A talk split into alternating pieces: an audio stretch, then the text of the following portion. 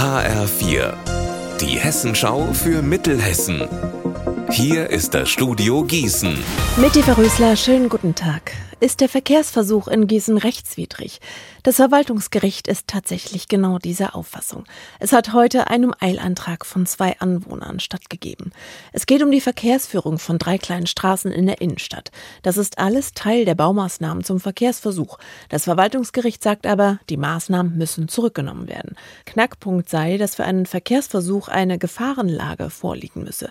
Die Stadt habe dafür aber keine plausible Datengrundlage geliefert. Aus Sicht des Verwaltungsgerichts ist dadurch der gesamte Verkehrsversuch rechtswidrig. Heute wurden im Landtag die hessischen Sieger des Geschichtswettbewerbs des Bundespräsidenten geehrt. Und das Gießener Landgraf Ludwig Gymnasium ist landesbeste Schule geworden. Mit dabei der LLG-Abiturient Rami Ladus.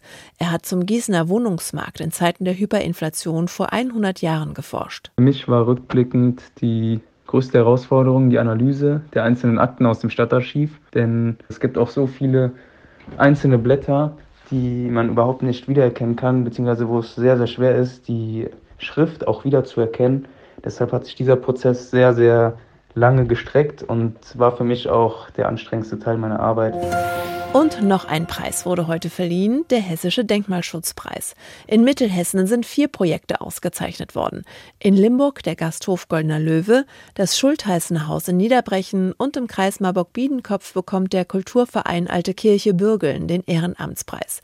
Und in der Kategorie Industrie-Denkmalpflege bekommt Gunther Schneider 4000 Euro.